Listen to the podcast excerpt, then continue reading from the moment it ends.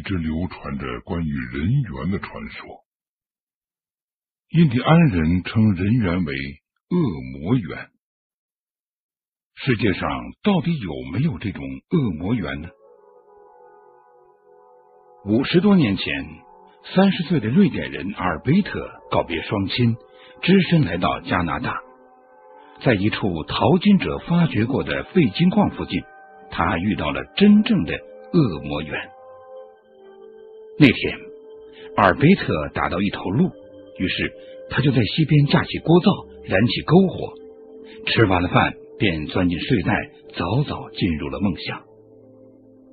第二天早上醒来，他不禁傻了眼，一切都被弄得乱七八糟，篝火被踩灭了，罐头被踢翻了。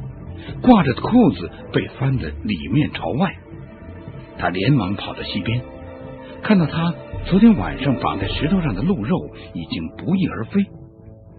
阿尔贝特在地上发现了几个大脚印，这脚印极像印第安人的鹿皮靴印，但是本地印第安人很少。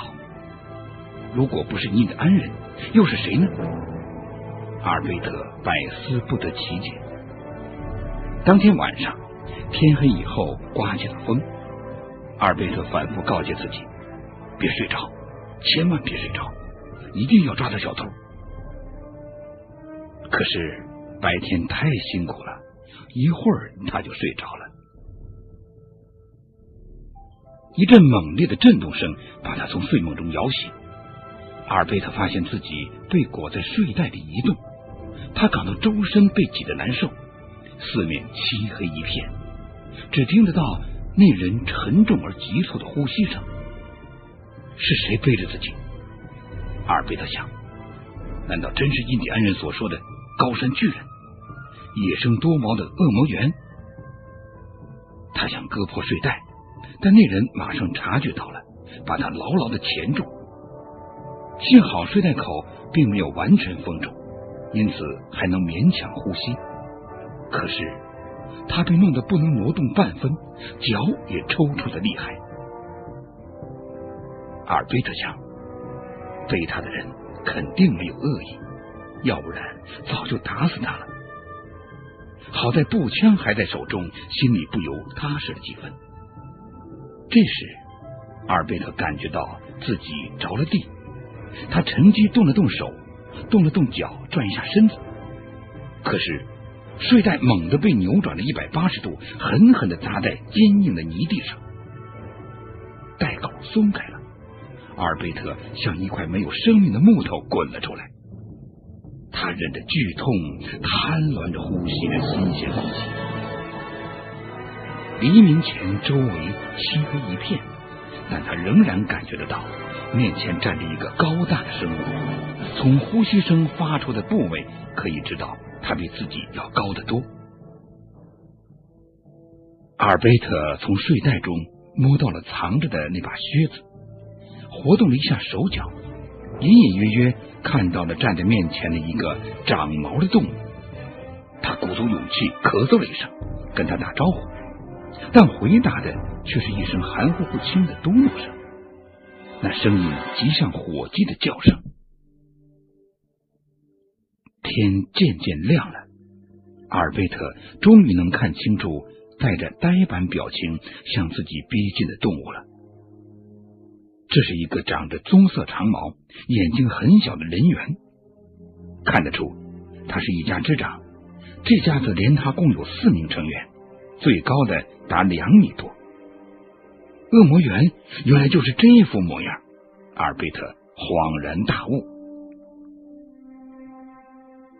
人员们开始滋滋哇哇的讨论起来，讨论的核心看来是如何处理阿尔贝特。看样子，熊人员想放掉阿尔贝特，但夫人坚决不同意，因此讨论了半天也没个结果，弄得不欢而散。人员们很快就消失在石壁的后面。阿尔贝特冷静下来。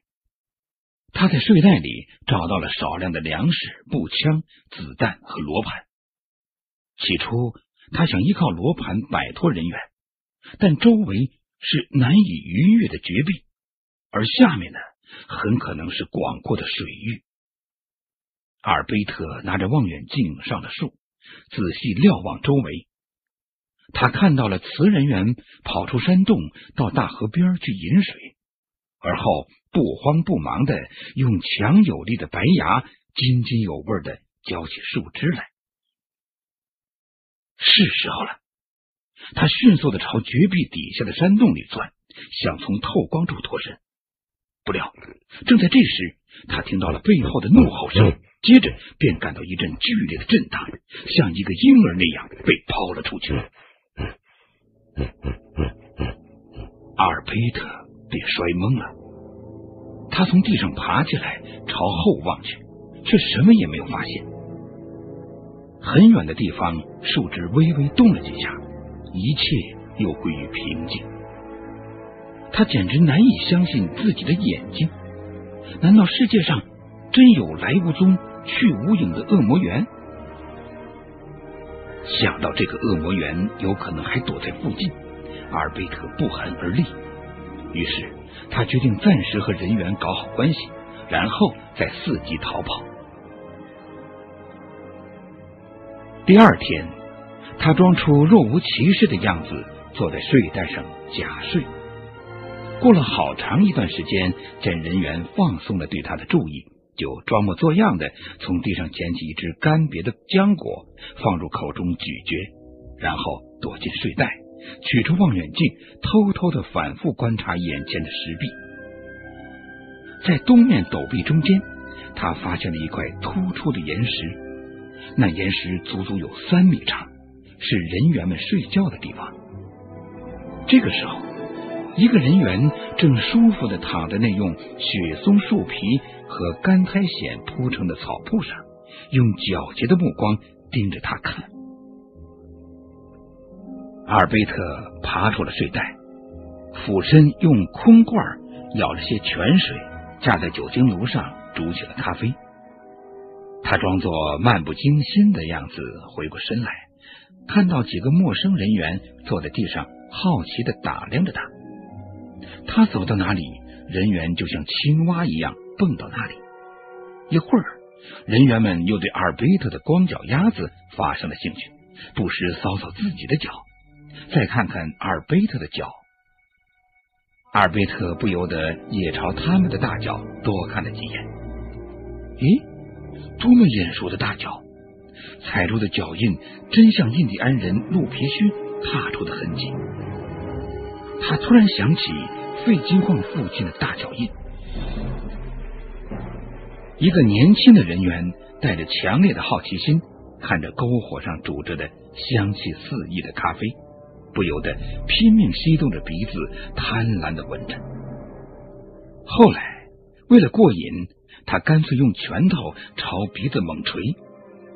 阿尔贝特见状，心生一计，他从睡袋里掏出一只盛过焖肉的空罐头。忽的扔给那年轻的人员，嘣的一声，罐头在地上跳了一下，滚了起来。人员眼明手快，一把抓了过去，放在鼻子底下狂嗅。为了让人员进一步去除戒心，他从容不迫的品尝起咖啡来。这样一来，又引起人员的好奇，他们纷纷握紧拳头，模仿着。朝口中猛灌想象中的咖啡。这时候，阿尔贝特又从兜里掏出鼻烟盒，用指甲抠开盖子，将所剩不多的鼻烟连盒子一起扔给了一个年轻的瓷人员。这个瓷人员看都没看，就匆匆塞进嘴巴，手脚并用向石壁上爬去。到中途，他又停了下来。掏出了鼻烟盒，像举奖杯那样高举着它，继续向上攀登。一会儿就不见了。两个年轻瓷人员坐到阿尔贝特旁边，远处一个人员在用嫩枝挖着什么，似乎在表明准备同他和解。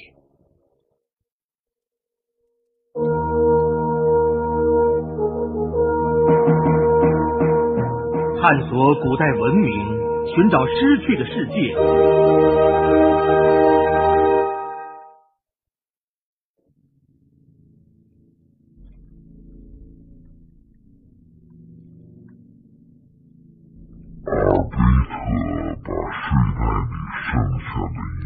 罐头，全都分给了运送着火冰旁的人员，自己只留了三个面包，四个肉罐头，一个鱼罐头和一个鼻烟盒。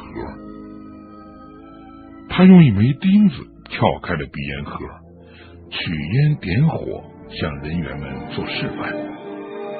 人员们眼睛一眨不眨的盯着他看。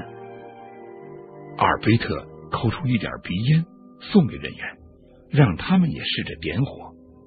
不想被另一个老人员劈手抢了过去，想也不想就一咕噜吞下肚，然后舔了舔嘴唇，露出满足的笑容。阿尔贝特心中暗喜，他只觉得心脏在胸腔里狂跳。他抑制着激动的情绪，拄着身旁的步枪，目不转睛的盯着那老人员，期待着事态的发展。好长一会儿，老人员的目光才变得迟钝起来，抱着头，显出痛苦不堪的样子，嘴里还发出可怕的叫声。阿尔贝特紧张的盯着他，心想：千万别过来，过来我就开枪。可人猿看都没朝他看一眼，只顾低头猛喝沟里的污水。此时不走，更待何时？他迅速的把所有东西全都装进睡袋，汤水进入滴水的山洞，因为只有从这儿才能找到出路。几个瓷人员见状，尖叫着逃走了。洞里只剩下那个在地上打滚的老人猿。阿尔贝特哗哗的汤水朝前走，洞中越来越亮，眼看曙光就在前面。不料，就在这时，却钻出一个眼睛喷火的瓷人员。阿尔贝特毫不示弱，他用步枪通条拼命捅那人员。人员只好灰溜溜的逃走了。等阿尔贝特手脚并用爬出山洞时，他已经成了一个衣衫褴褛、不折不扣的泥人。他辨不清方向，不顾一切的往前疾跑。皮鞋进水了，干脆脱了；衣服粘在身上不舒服，甩了再说。为此，他几乎扔掉了所有的东西。天亮以前，他病倒了，人发烧，脚乏力。然而，一股求生的欲望支撑着他继续往前走，直到听到了锯木机的声音，他这才放心，自己真的得救了。阿尔贝特的遭遇引起了人们的普遍关注，围绕着北美洲到底有没有人猿这个问题。科学家们展开了激烈的讨论，然而谁都没有确凿的证据说服对方。正在这时，又有发现人员的消息传来。一九五一年十月，当地一位精于伐木和狩猎的美国摄影师伊凡，在美国的加利福尼亚州发现了几个不可思议的大脚印。那一年。伊凡来到加利福尼亚州北部的死马山地区，在山顶上，他找到了几个长约三十七厘米的大脚印。谁长着这么大的脚？不是人猿又是谁？伊凡终于相信，世界上还存在某种人类所不了解的神秘生物。从此以后，他就决心要找到这种生物，并拍下他们的照片。一九五八年，伊凡进入内华达州白山打猎。一天，他亲眼看见五百米外的灌木丛中出现了一个黑色的类人动物。由于害怕，他不敢靠得太近，只好在远处用摄像机偷偷拍下怪物的尊容。但终因为光线太暗、形象模糊，而使照片失去了应有的价值。为了更快的拍摄到有价值的照片，伊凡深入山区，向当地印第安土著请教，很快掌握了这种类人动物的活动规律。一九七零年十月，他听说科尔维尔有一个跛足人员被汽车撞伤，就快速赶往出事地点，恰好看见受伤的人员爬起身，跌跌撞撞逃进丛林。于是他马上按下快门。皇天不负有心人，一九七二年，他终于又在加利福尼亚州的雪地里拍下一个高个子人员的照片。一九七七年四月十二号，这是一个令伊凡和他的妻子佩吉高兴一辈子的日子。那天。他俩正在加利福尼亚的夏斯塔纳附近考察，突然，一个人员向他们猛扑过来。在这危险的关头，伊凡只好扣动步枪扳机，打伤人员的臀部和肩膀。受伤的人员痛苦的呻吟着，在地上翻滚。佩吉一口气拍完了一卷胶卷。这时，那人员瘸着腿，忍痛逃进了灌木丛。伊凡夫妇追到灌木丛边，继续拍摄。可人猿猛地扭转身，朝他们吹胡子瞪眼睛，头顶上的长毛根根竖起，索索抖动，现出极端愤怒的样子。两人见了，只得作罢。几天以后，伊凡在当地的沼泽地中，利用望远镜又发现了一个人猿。那个人猿因蚊子的叮咬，不断拍打着身子。为了止痒，他又弯腰捧起水塘中的水，朝自己身上泼去。此情此景，很像人类在弯腰沐浴。当然，这些珍贵的镜头也都被摄录了下来。一九八四年三月的一个夜晚。伊凡和妻子正在美国加利福尼亚州北部营地露宿，当时天上繁星点点，周围洋溢着一股神秘的气氛。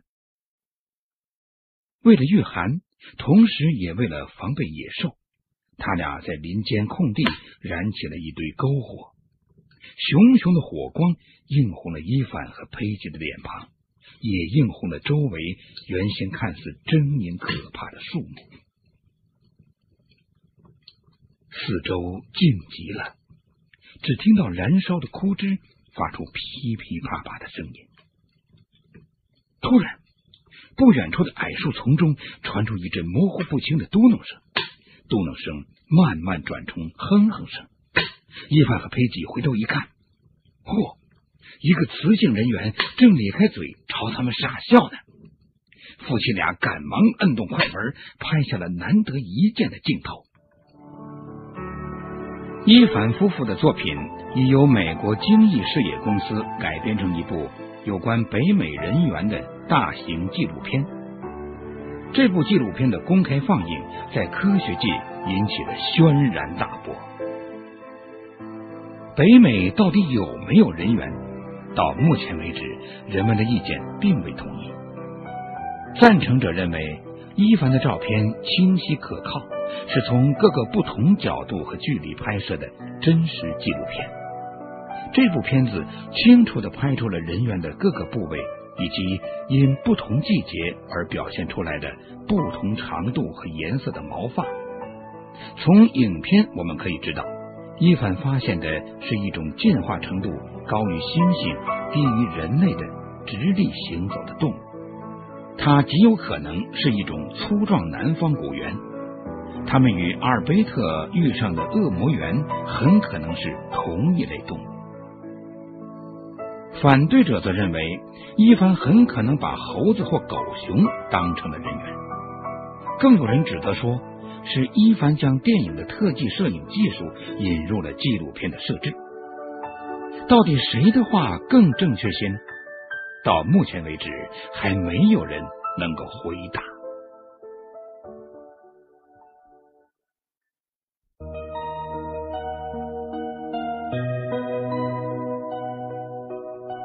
您现在收听的是金谷奇观。